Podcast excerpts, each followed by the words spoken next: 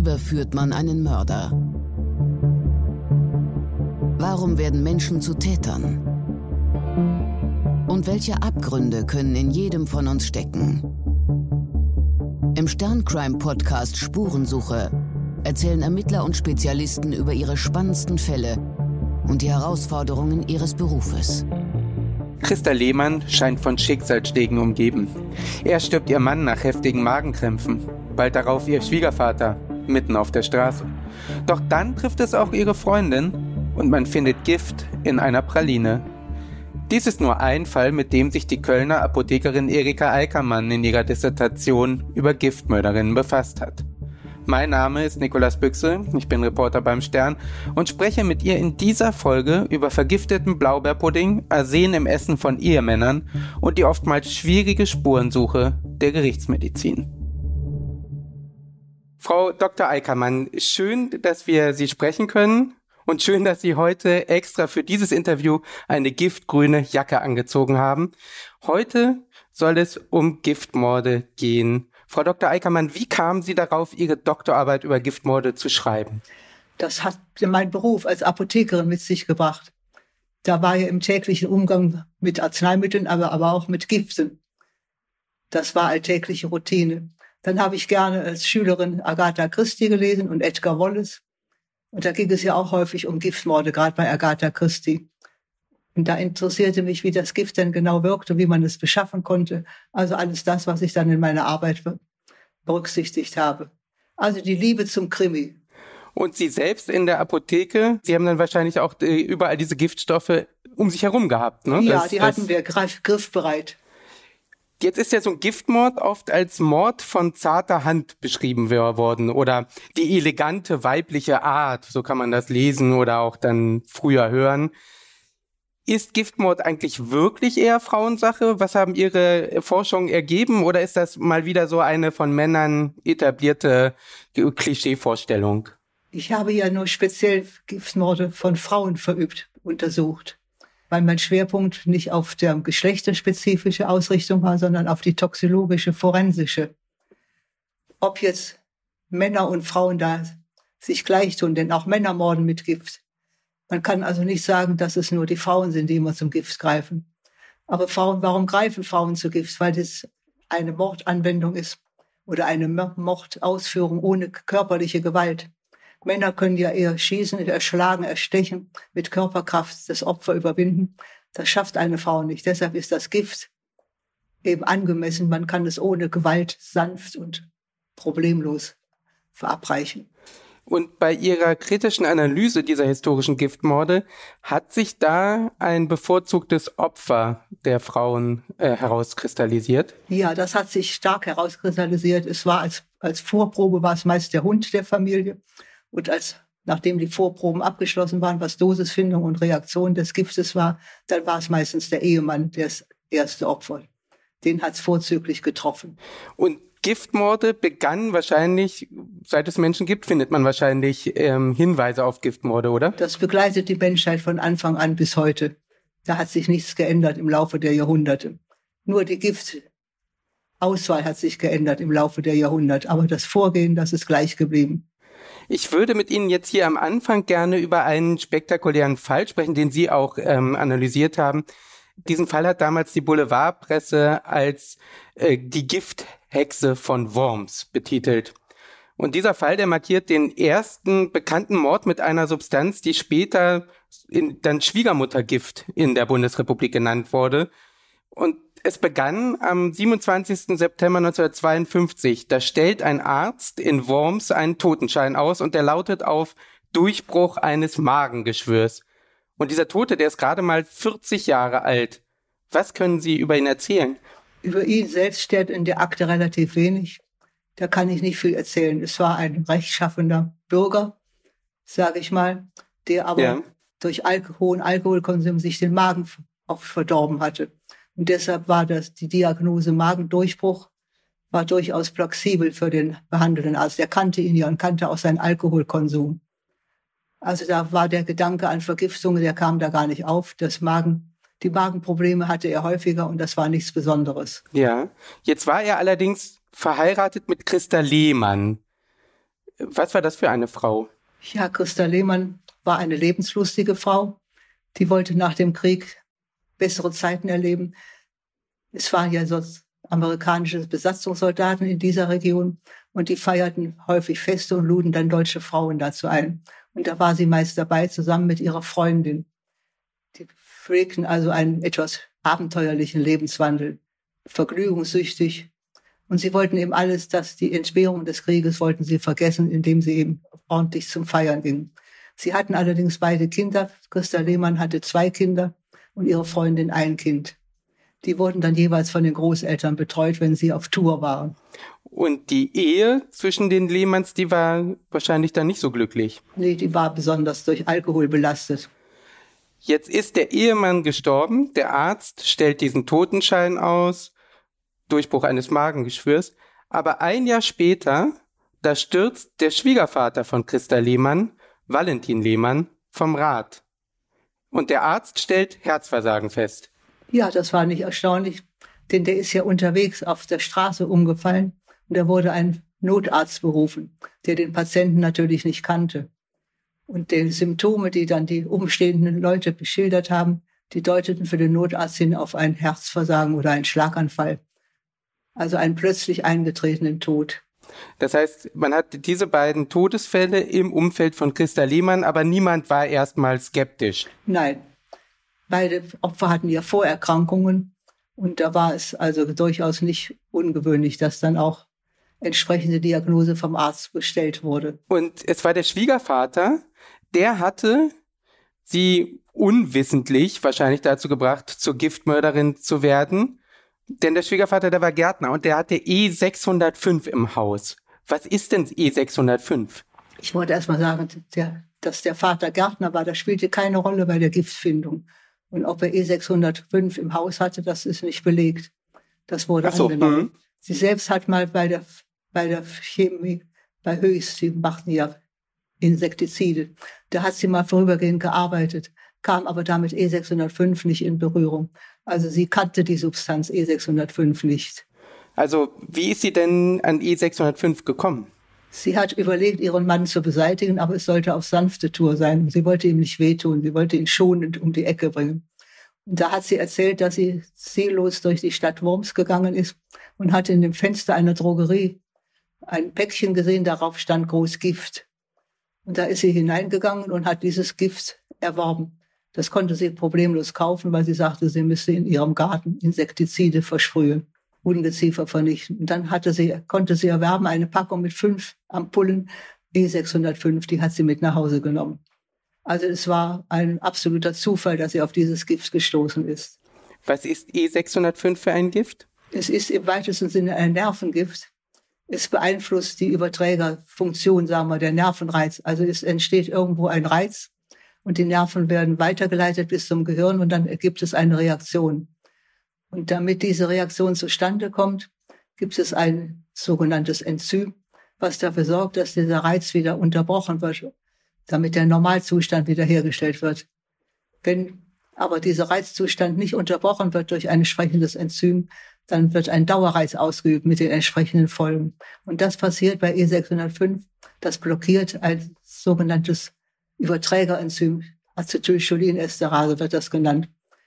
Und das wird von dem E605 geblockt, so dass ein Dauerreiz am Muskulatur entsteht oder am Gehirn. Und deshalb die krampfartigen Symptome, die die Giftopfer gezeigt haben. Also im weitesten Sinne ein Gift, was die Reizübertragung im, im Nervensystem blockiert. Ist das dann für Menschen ein qualvoller Tod an diesem Gift? Ziemlich grässlich, ja. Den wünscht man keinem. Wie kann man sich das vorstellen?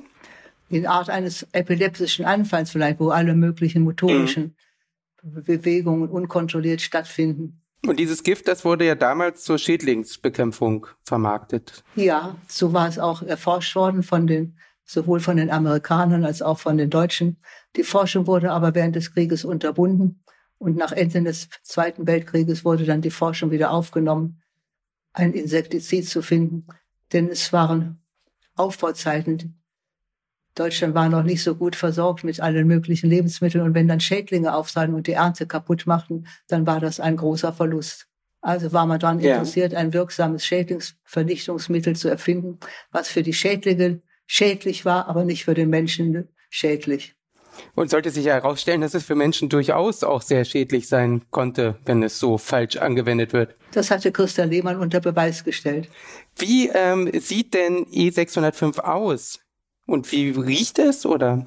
Ja, es riecht nach Knoblauch. Es ist eine, eine cognacfarbige, ölige Flüssigkeit.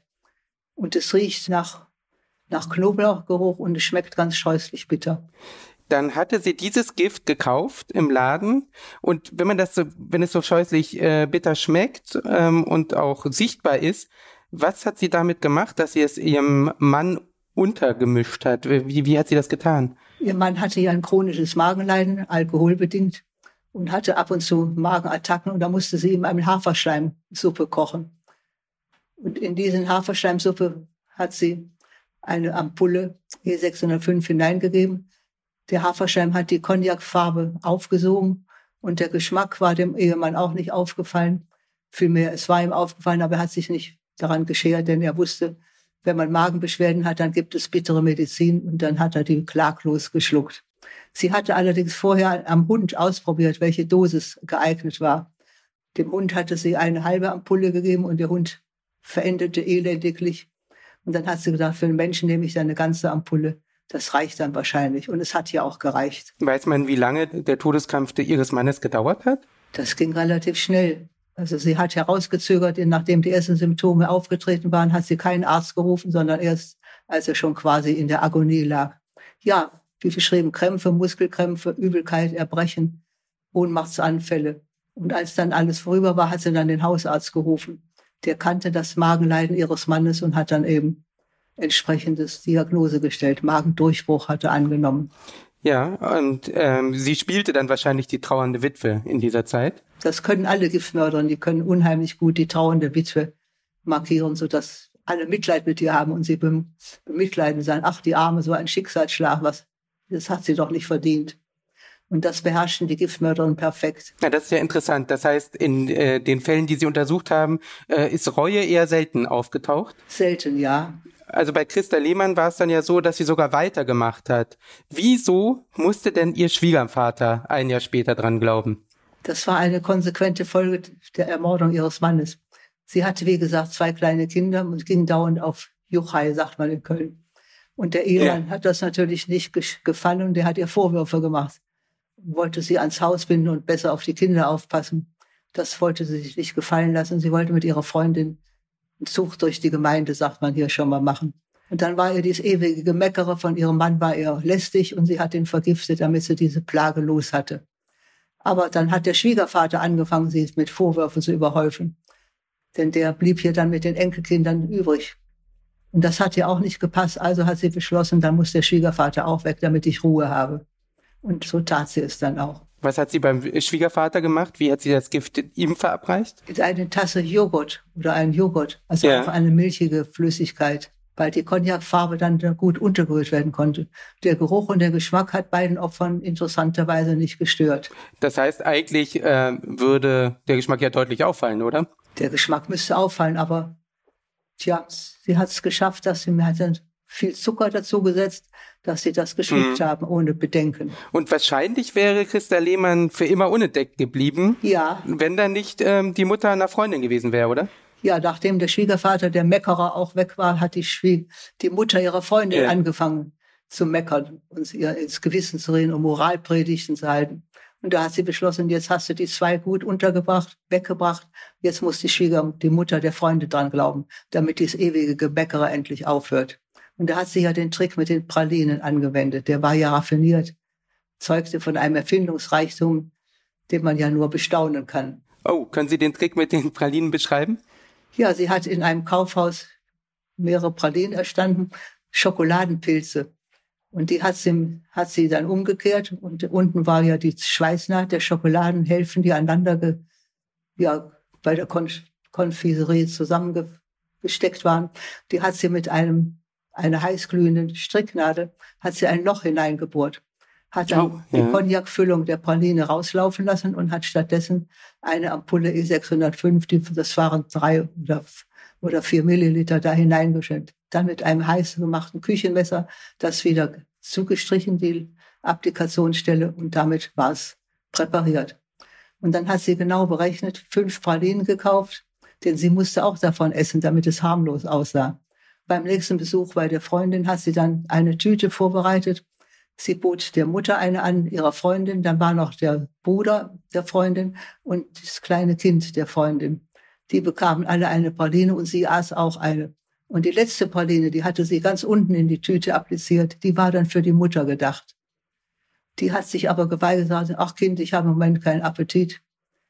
Lass mal, ich esse sie später und hat sie in den Küchenschrank gelegt. Und dann sind die beiden Frauen weg wieder auf Abenteuertour. Die Mutter hat aber die Pralinen vergessen und am nächsten Tag fand die Tochter, also ihre Freundin, die Praline im Küchenschrank und hat sie gegessen. Oh nein. Ja, und da, die hatte abgebissen den Schokoladenpilz und hat direkt den, den komischen Geschmack bemerkt und hat die Schokoladenpraline die Hälfte wieder ausgespuckt und die andere Hälfte hat der Hund aufgeleckt vom Boden. Und dann nahm das Schicksal seinen Lauf. Sie kam mit den entsprechenden Vergiftungssymptomen. Die setzten relativ schnell ein und man brachte sie noch gerade in die obere Etage ins Bett und dann wurde der Notarzt gerufen und der wunderte sich und stellte eine Diagnose aus, dass man das untersuchen müsse. Also unnatürliche Todes, Todesursache. Und dann fing man an zu suchen, wo die Quelle war. Und dann hat man überlegt, was haben die denn zusammen gegessen? Da kam man erst auf der Nudelgericht, die hatten Spaghetti Bolognese, hatte die Mutter gekocht. Die, von der hatten alle gegessen. Das zeigte aber nur einer Vergiftungssymptome, nämlich die, die Freundin. Dann ging ein Aufruf an die Bevölkerung, dass diese bestimmte Spaghetti-Marke rückgerufen werden sollte vom Markt, weil man fürchtete, dass da irgendwelche Giftstoffe drin waren.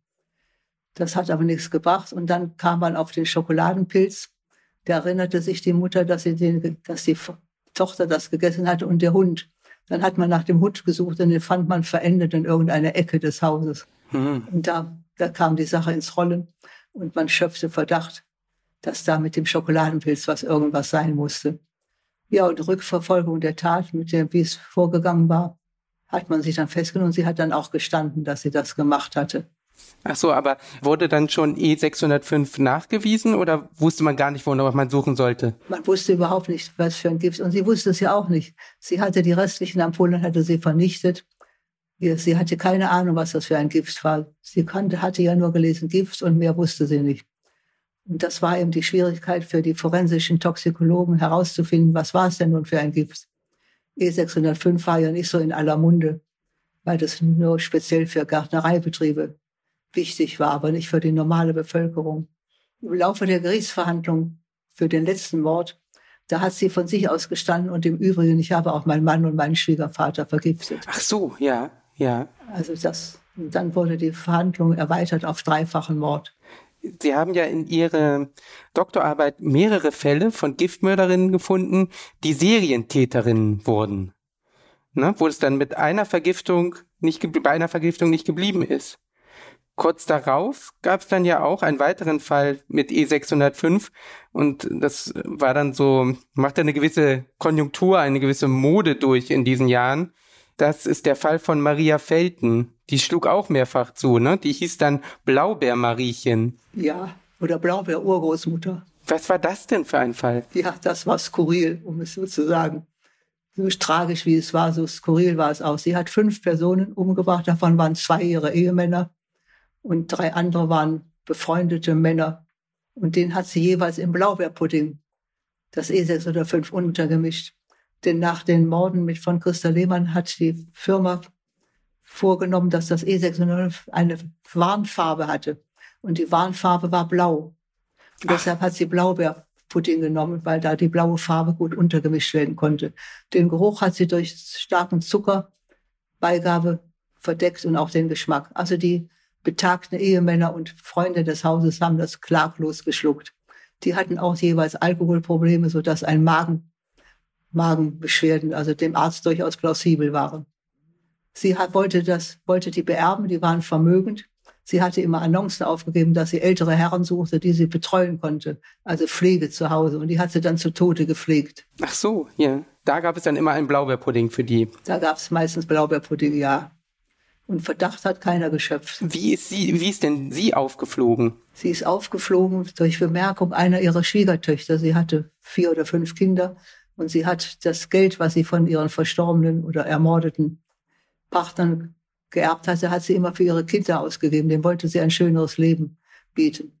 Rausgekommen ist es nach 15 Jahren, so lange konnte sie morden unentdeckt. Wie gesagt, durch die Schwiegertochter, die Ärger mit ihr hatte und dann hat sie gedroht und hat gesagt, wenn du hier mir nicht gehorchst, dann mache ich es wie mit, wie mit meinen Ehemännern. Hast sie ja gesehen, wohin das führt. Und das kam der Schwiegertochter komisch vor und sie hat sie angezeigt. Ist also im Nachhinein erst rausgekommen durch diese Bemerkung, den häuslichen Streit. Und da konnten dann im toxikologischen Gutachten E605 nachgewiesen werden oder wie ist man da vorgegangen? Da kannte man schon, das war ja, da hatte man mittlerweile eine forensische Möglichkeit gefunden, E605 nachzuweisen. Aber es war ein schwieriger Analysegang und es musste neu erfunden werden, denn die Substanz war ja nicht bekannt. Und es gab kein Antidot und es wurde, gab keine Analysemethode. Und es ist ja ein Unterschied, ob ich eine, eine toxikologische Analyse mache, einfach um das Gift festzustellen, oder ob ich einen Mord damit nachweisen will ein toxikologisches Gutachten muss vor Gericht Bestand haben. Da gehört die Dosis dazu, welche, welche verabreicht wurde, wie wurde sie verabreicht und war denn das Gift alleinige Todesursache in der entsprechenden Menge, die beigebracht wurde.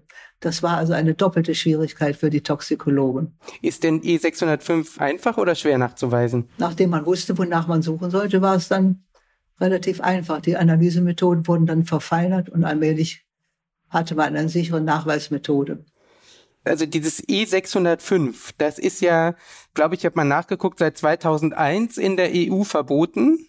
Aber 2019 wurde noch ein Mann verurteilt in Lübeck, weil er seinem Vermieter E605 in eine Flasche Portwein gemischt hatte. Also dieses Gift hat immer noch, tritt immer noch in Erscheinung bei Morden. Ich weiß nicht, ob Sie den Fall kennen. Nee, aber interessant ist der Fall, der den Mokka erklärst, die eine Apothekerin in Berlin mit E605 versetzt hat. Das sind zwei, zwei Gebäckteile, wo in der Mitte eine cremige, orang cognacfarbige Cremefüllung gesteckt wird. Und deshalb war das Mokka-Eclair. Und in dieses Mokka-Eclair, in diese, diese Teichmasse, hatte die Apothekerin E605 appliziert. Das, das hatte sie noch übrig, um ihren Garten damit zu besprühen. Und das in diesem Teigresten quasi nachzuweisen, dass E605 gespritzt wurde, in welcher Menge und welcher Dosierung.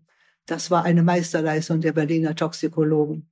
Und zu welcher Zeit war dieser Fall? Das war kurz nach der Christa Lehmann 1958, soweit ich in Erinnerung yeah. habe. Sie haben Sie wahrscheinlich auch bestimmte Moden immer wieder festgestellt. Also E605 hatte auch so eine Hochzeit, ne? In den 50er, 60er ja, Jahren? Bekannt gewordenen Vergiftungsfällen war das komischerweise stieg das zum Mord, Selbstmordmittel Nummer eins auf, obwohl so, der Tod ja, ja grässlich war.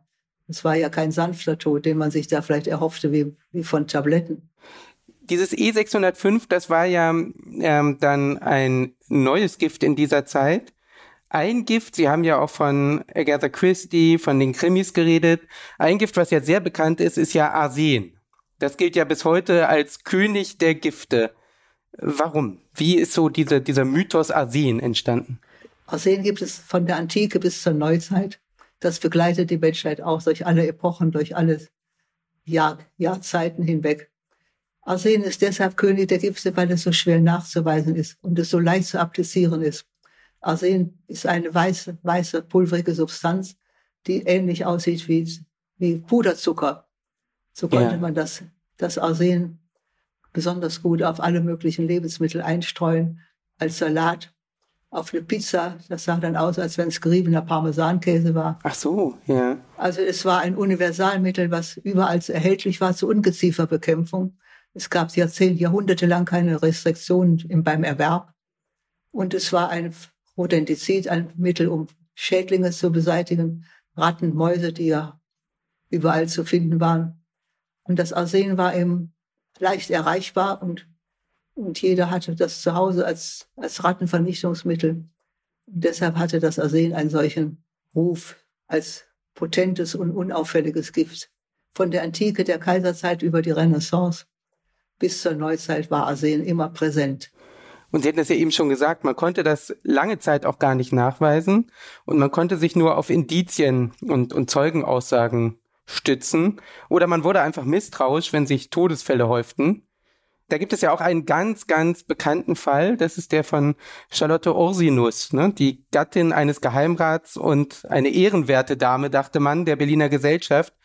Und die wurde ja um 1800 wegen mehrfachen Giftmordes verurteilt. Das war ja so ein Präzedenzfall, ne? Ja, das war, also sie wurde mit 19 Jahren an einen sehr viel älteren Ehemann, diesen Geheimrat Ursinus, Theodor Ursinus, verheiratet auf Wunsch ihrer Eltern. Der war sehr vermögend. Und sie hatten ihre Tochter damit in gesellschaftliche Kreise gebracht, die erstrebenswert war. Der Geheimrat Ursinus hatte Zugang zum Kaiser, zum Königshaus. Königin Luise war damals beliebt beim Volk und ihr Mann. Und da gehörte der Ursinus zu Hofkreisen. Wenn man den heiratete, dann war man eine Dame der ersten Gesellschaft. Aber im Laufe der Zeit war die Ursinus auch ja, feierlustig und Ehemann kränkelte immer und er sagte ihm, oh nö, wie man das, geh mal alleine, mir geht's nicht gut. Und das war ja irgendwann lästig und dann hat sie ihn mit Arsen umgebracht, als er gerade mal wieder eine Magenattacke hatte und es ihm nicht gut ging. Wie hat sie ihm das Arsen ähm, verabreicht? Verschiedene Speisen hat sie ihm die verabreicht. Das wurde nicht genau analysiert. Das hat sie natürlich auch nicht zugegeben. Da war also der, ja. lästige Ehemann weg. Sie hatte sich aber mittlerweile einen Untermieter zugelegt, mit dem sie ein Verhältnis angefangen hatte. Das wusste auch der Ehemann, aber dem war das egal. Der grübelte immer über seine juristischen Büchern. Er war nicht so sehr am harmonischen Eheleben interessiert. Und dieser Geliebte wollte nur nach dem Tod des Ehemanns, hat sie gedacht, dass er sie heiratet. Der hat aber stattdessen die Flucht ergriffen und hat sich abgesetzt ins Ausland. Da hatte sie ihm aber vorher schon in verschiedene Speisen auch ein bisschen Arsen reingeträufelt die aber nur Magenbeschwerden verursachen, aber keine weiteren Symptome bei ihm verursachen. Also der war weg. Also die Rechnung war nicht aufgegangen. Und dann hatte sie noch eine Erbtante, eine ledige, vermögende Tante, eine Cousine ihres Mannes. Da hat sie gedacht, an die mache ich mich ran. Hat sich bei ihr einquartiert und sie mit Arsen vergiftet und hat dann das reiche Vermögen der Erbtante hat sie dann sich überschreiben können. Nun war sie eine superreiche Witwe, und war attraktiv für manche Junggesellen im Königreich. Aber die Männer nahmen doch gewaltig Abstand von ihr. Das war, eine, war den potenziellen Heiratskandidaten, war das zu riskant. Todesfall vom, vom Geliebten und von der Erbtante und vom Ehemann. Also die Männer blieben aus und ihr blieb nichts anderes übrig, als ein Dasein zu fristen, ohne Ehemann. Ihr Vermögen nutzte ihr nichts. Sie hatte allerdings einen Diener, Benjamin Klein hat der geheißen der wunderte sich, dass immer, wenn er frei hatte und die Ursinus die Pflege ihres Ehemanns selbst übernommen hatte, dass dem Ehemann am nächsten Tag immer so schlecht ging. Das machte den Diener misstrauisch. Und die Ursinus, und er machte entsprechende Bemerkungen. Da hatte gedacht, die Ursinus, der muss weg, der verrät mich. Und hat ihm eines Tages gebackene Pflaumen angereicht. So geschrumpelige Frauen, getrocknete Känse, die haben so weißlichen Belag. Ja. Und da hat sie dann den weißlichen Belag mit Arsen etwas aufgehübscht aber der Diener war schlau, der hat die Backpflaumen nicht gegessen, hat sich stattdessen zur Analyse in die nächstgelegene bekannte Apotheke gebracht. Und da hat der Apotheker dann den weißen Belag als Arsen identifizieren können. Und daraufhin hat der, der Diener sie bei Gericht angezeigt und sie wurde verhaftet. Und dann später im Prozess wegen Tod, Ermordung ihrer Erbtante und versuchten Tod, Ermordung des Dieners zu lebenslanger Festungshaft verurteilt dass sie ihren Mann auch vergiftet hatte, das hat sie ja alles abgestritten. Und das wurde auch nicht weiter untersucht. Er war ja magenkrank. Da ging man davon aus, dass er nicht vergiftet worden war von ihr. Ja. Und dann wurde sie zu lebenslanger Festungshaft verurteilt und wurde, musste ihre Strafe absitzen in Glatz. Das ist ein Ort in Schlesien. Und da war eine berühmte Festung. Und da musste sie in dieser Festung, im Turm dieser Festung, musste sie ihr Gefängnis betreten, aber man ließ sie auf aufgrund der hohen Ansehens der Familie Ursinus beim Königshof hat man ihr Vermögen nicht eingezogen. Man hat ihr auch gestattet, die Räume, die ihr zur Verfügung gestellt wurden, mit eigenen Möbeln zu, zu beleben, sodass sie ein ganz komfortables Leben in dieser Kasematte führen konnte. Nach 23 Jahren Haft hat der König Wilhelm, der Mann von Königin Luise, ihr erlaubt, dass sie im Städtchen Glatz ihre restliche, ihre Strafe verbüßen konnte. Und sie konnte ein Haus kaufen in Glatz das sie auch wieder mit eigenem Geld ausstatten konnte und führte da ein richtiges Hofleben. Einladungen zum Kaffee bei der Giftmörderin waren beliebt im Ort. Und jeder wollte mal mit ihr zusammen Kaffee getrunken haben. Ein Nervenkitzel für die Besucher? Ja. Und sie musste als Strafe musste sie dem Diener Klein noch eine lebenslange Rente ausbezahlen. Als Wiedergutmachung. Ach so. Und immer wenn der ja. sein Geld bei der Behörde abholen wollte, sagten die Leute, guck mal, da kommt der Mann, der vom Gift lebt. Noch so als kleine, kleine Anekdote neben. Jedenfalls, sie führte ein, ein gesellschaftlich hoch angesehenes Leben in Glatz in ihrem Haus, empfing die Leute, machte Gitarrenmusik zum Kaffee. Und wie gesagt, jeder wollte mal bei ihr zum Kaffee eingeladen werden. Dann betätigte sie sich, sie hatte ja hohes Vermögen als Wohltäterin. Sie unterstützte soziale Organisationen und vor allem unterstützte die das Waisenhaus am Ort. Und als sie dann starb, mit, glaube mit 76 Jahren, da hat der Chor der Waisenkinder an ihrem Grab ein rührendes Konzert gegeben. Also sie starb quasi verehrt wie eine Heilige, wie eine Wohltäterin. Das ist ja interessant. Das, was für eine Wende in ihrem Leben. Das hätte man jetzt gar nicht glauben können. Ne? Also es gab ja auch andere Zeitgenossen. Ich hatte nur den Schriftsteller Theodor Fontane ähm, gelesen. Der hat kommentiert, die Ursinus war ein garstiges Weib. Warum hat sie nicht allerpersönlichst eine Unze Gift genommen? Damit war er relativ allein mit dieser Kritik am Ende. Nee, es gab mehrere. Adalbert von Chamisso oder ein Mitgefangener aus, aus der Festung Glas hat gesagt, sie war das Idealbild der weiblichen Schlechtigkeit, hat er über sie geurteilt. Das Idealbild der weiblichen Schlechtigkeit. Interessant, wie, wie so, wie diese Frau dann zu, die, die war sozusagen ein, ein erstes Medien- und Öffentlichkeitsphänomen, ne? Mit ihr als Mörderin, kann man ja so sagen. Es war Stadtgespräch über Jahre in Berlin. Hat sich ja bis heute gehalten. Der Gesche Gottfried aus Bremen, die wurde auch als eine Heilige später verehrt, nachdem sie dann hingerichtet wurde. Die hatte ja nun, das war ja der klassische Fall einer Massenmörderin. Da können wir eigentlich drauf äh, gleich zurückkommen äh, auf die auf den Fall Gesche Gottfried, wenn Sie mögen. Ich wollte nur eine Frage noch stellen zum Arsen. Sie haben mir gesagt, lange Zeit hat man es nicht hinbekommen, es nachzuweisen. Wann gelang denn dieser Durchbruch? Das war der englische Chemiker James Marsh, der im Jahr 1836 eine Nachweismethode für Arsen erfunden hatte, die, die nicht nur im Labor wichtig war, sondern die vor dem Gericht Bestand hatte. Das war der Unterschied zu den Nachweismethoden, die beispielsweise auch Samuel Hahnemann erfunden hatte oder der berühmte Apotheker aus Berlin, Valentin Rose.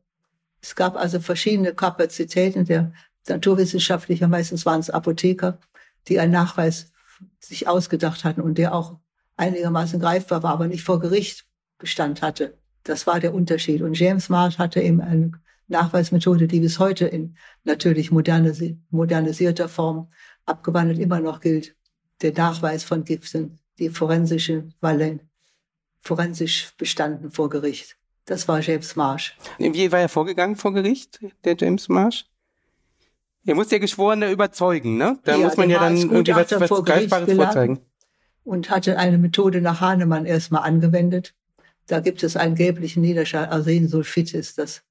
Und das konnte das Gericht, das war ein, war ein Mordprozess, das konnte das Gericht nicht als verwertbar vor Gericht gebrauchen. Und das hat James Mars geärgert.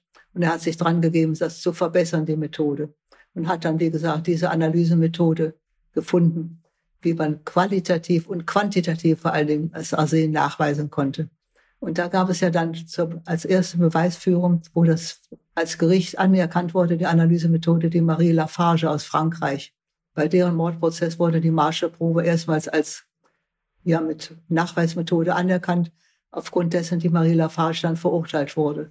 Da gab es dann einen, einen besonderen Apparat, um das nachzuweisen? War ein technischer Aufbau, der im Endergebnis das Arsen als gasförmiges Arsen hervorbrachte durch Verbrennen und Verdampfen. Und dann wurde das kondensiert und schlug sich an einem vor hinten angehaltenen Spiegel als sogenannter Arsenspiegel fest. Da entstand ein schwarzer Niederschlag, und das war dann reines Arsen. Und da konnte man das dann Qualitativ hatte man das dann, aber es musste quantitativ auch gemessen werden, ob die Arsendosis gereicht hatte zum Tod oder nur zur Vergiftung. Also hier ja. im groben Darstellen dieses Apparates, der ist natürlich sehr viel feiner. Ja, Sie, Sie hatten ja eben schon auf Gesche Gottfried hingewiesen.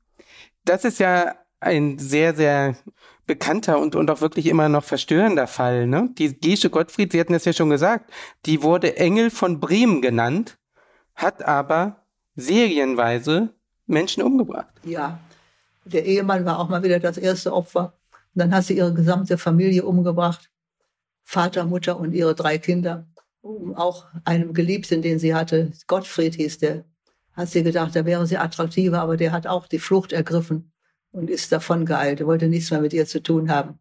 Und dann artete diese Mordserie quasi in, ja, in Lustmorde aus.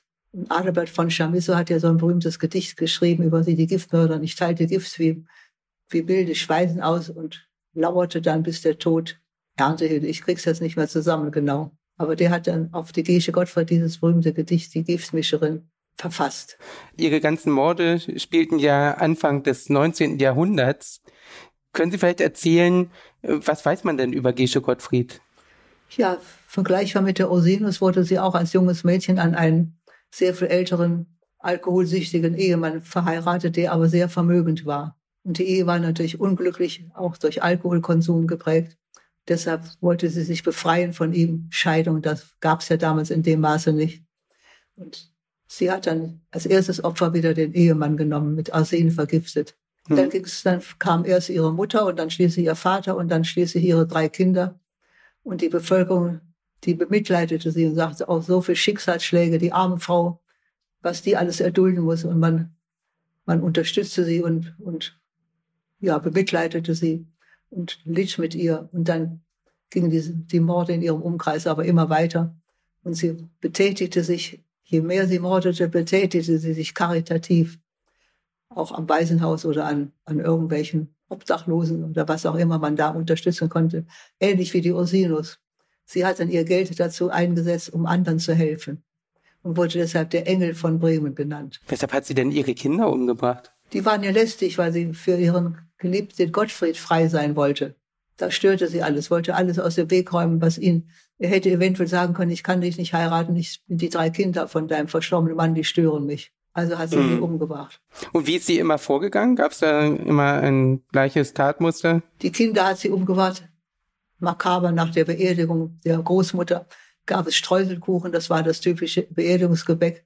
Und Streuselkuchen kann man wunderbar wie Puderzucker belegen. Das war dann aber kein Puderzucker, sondern war Arsen. Oh, ja. Und ihre Ehemänner? Ja, je nachdem, was die, ihr Ehemann war ja Alkoholiker und hatte Magenleiden, also hat sie ihn in irgendein ja ein Magenelixier gegeben. Also da war sie nicht wählerisch, was sich gerade anbot. Meistens waren es irgendwelche Lebensmittel. Arsen ist ja geschmacklos und geruchlos konnte ja nicht errochen und erschnüffelt und geschmeckt werden.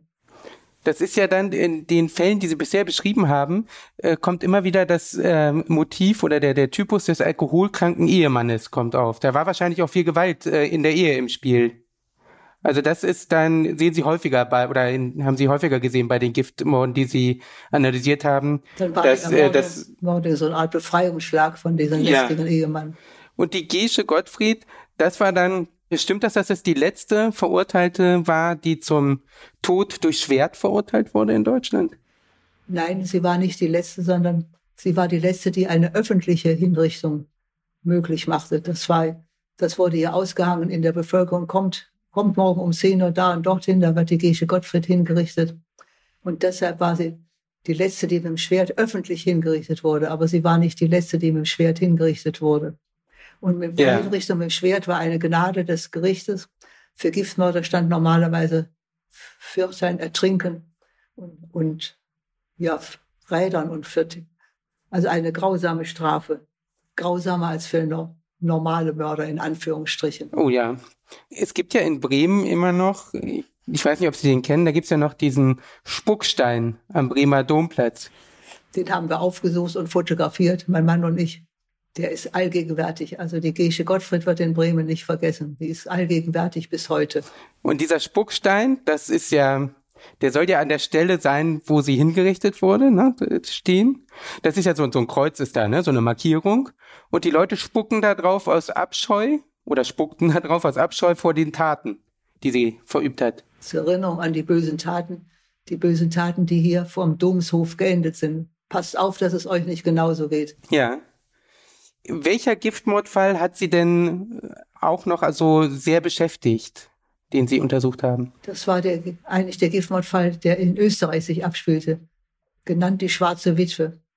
Eine ältere Frau, also ältere, das heißt Mitte 50, die sich auch vermögende Ehemänner aussuchte über Annoncen und diese dann, nachdem sie das Vermögen dieser Ehemänner ein überschrieben bekommen hat, hat sie sie umgebracht. Und zwar mit einem Medikament, was als Antidiabetikum gebraucht wurde. Also ein, ein Medikament, was zuckerkranke Patienten nehmen mussten, um den Zucker, die Zuckerwerte in den Griff zu bekommen aus Insul Mangel an zur Verfügung stehendem Insulin. Und dieses Mittel hat sie den Ehemännern verpasst, die nicht Diabetiker waren. Und die verursachen dann eben einen hypoglykämischen Schock, also einen Unterzuckerungsschock. Und daran starben dann die Ehemänner. Das Vergiftungsbild wurde aber auch als Herzinfarkt oder Schlaganfall oder ähnliches diagnostiziert. Wer kam schon auf die Idee, ein Zuckermittel nachzuweisen in einem Mann, in einem Opfer, der gar nicht zuckerkrank war? Wann war das? In welchen Jahren? Das war relativ neu, sagen wir vor zehn Jahren oder 15 Jahren war das. Mhm. Und, und wie ist, ist man dann, also die ganze Zeit wird nicht auf diese Ursache äh, untersucht. Wie ist es dann gelungen, ihr die Vergiftung nachzuweisen? Das war ein toxikologisches Meisterstück von den Wiener Toxikologen. Denn sie war, hatte, die meisten ihrer Opfer hat, hat sie verbrennen lassen. Und einem, der, der ausdrücklich der Verwandtschaft gesagt hatte, dass er niemals verbrannt werden wollte, den hat sie der Anatomie zur Verfügung gestellt als anatomisches Modell. Ja. Da hat sie gesagt, dass die ist die Vernichtung ja komplett, der wird zerstückelt und zersägt. Da bleibt nicht mehr viel von übrig. Also wie soll man da noch nachweisen können? Aber sie hat die Rechnung falsch gemacht, denn wer seinen Körper der Anatomie vermacht, der wird nicht am, am selben Tag, wo er verstorben ist oder ein paar Tage später seziert, der wird hier erstmal konserviert und präpariert für die Studenten. Also stand eine anatomische Leiche nach der Aufdeckung der Gifttaten noch zur Verfügung. An der konnte man bestimmte Dinge noch nachweisen. Und wie konnte man nachweisen, dass sie dieses Mittel verabreicht hat? Ja, an der anatomischen Leiche konnte man nicht mehr viel feststellen. Man konnte nur feststellen, dass die Diagnose Todesfall Hirnschlag nicht vorhanden war. Also das Gehirn konnte noch so weit untersucht werden, dass man feststellen konnte, die Schädigung war zwar da, aber nicht, nicht bedingt durch einen Schlaganfall. Eine weitere Leiche stand zur Verfügung. Die hatte erst wirklich gewünscht, dass sie im, im Zinksarg beerdigt werden wollte. Der Zinksarg bedeutete, dass der Verwesungsprozess sehr viel langsamer ist und es stand Leichenflüssigkeit. Also es ist ja ziemlich unappetitlich, wie das Ganze vorgegangen ist.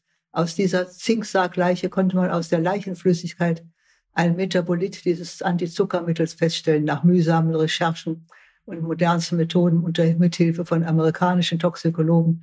Also das war eine ganze Toxikologenschar, die daran gearbeitet hat, dieses Medikament nach, die Abbauprodukte dieses Medikamentes nachweisen zu können. Denn gestanden hat die schwarze Witwe natürlich nichts. Und das hat mich besonders ja. beschäftigt, dieser Fall, mit welcher Skrupellosigkeit die schwarze Witwe da ihre vermögenden Ehemänner alle um die Ecke gebracht hat. Das war schon Meisterleistung. War das ein langsamer Tod dann wahrscheinlich, oder? Sie hat immer erst mal angegiftet, sagt man so, mit einer kleinen Dosis, um die Vergiftungssymptome zu studieren. Auch der Hund musste wieder mal herhalten. Mhm. Nachdem sie dann mit kleineren Dosen gesehen hatte, was, was sie angerichtet hatte, konnte sie dann die Dosis entsprechend erhöhen. Und sie war auch zwischendurch, waren ihre Opfer zum Teil im Krankenhaus gewesen. Und da wurde dann beginnender Herzinfarkt oder Schlaganfall diagnostiziert. Und als sie dann tatsächlich starben, verwunderte das die Ärzte wieder nicht, denn er war ja vorerkrankt. Also kam der Verdacht auf Vergiftung gar nicht erst auf. Das heißt, würden Sie sagen, dass es heute, ja, es ist ja etwas leichter, Gifte nachzuweisen, sind Giftmorde also gar nicht mehr dieser perfekte Mord, den wir von Agatha Christie kennen? Nein, als perfekten Mord kann man das Gift als Tötungsmittel nicht bezeichnen. Ein Toxikologe findet heutzutage alles. Es ist nur die Frage, wonach muss er suchen? Die Täterin oder Täter geben ja keinen Hinweis auf das Gift, was sie gebraucht haben. Also stochert der Toxikologe quasi im Dunkeln. Wonach soll er denn suchen? Aber wenn er dann Anhaltspunkt hat, wonach gesucht werden muss oder kann, dann findet man auch das Gift. Da gibt es also keine Gnade mehr. Die Toxikologen, die Forensischen, die beherrschen ihr Metier. Die kommen den Giftmördern dann schon auf die Spur. Frau Dr. Eickermann, herzlichen Dank für das spannende Gespräch. Danke Ihnen. Ja, ich bedanke mich. Hat Spaß gemacht.